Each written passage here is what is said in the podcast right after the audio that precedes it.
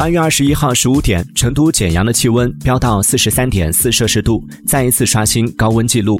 成都简阳热到全国第一的话题瞬间冲上热搜。四川气象继续发布高温橙色预警，预计二十二号到二十五号，盆地大部地区维持高温晴热天气。降温将从八月二十六号开始，预计二十六号开始到二十八号，四川的高温天气自北向南逐渐结束。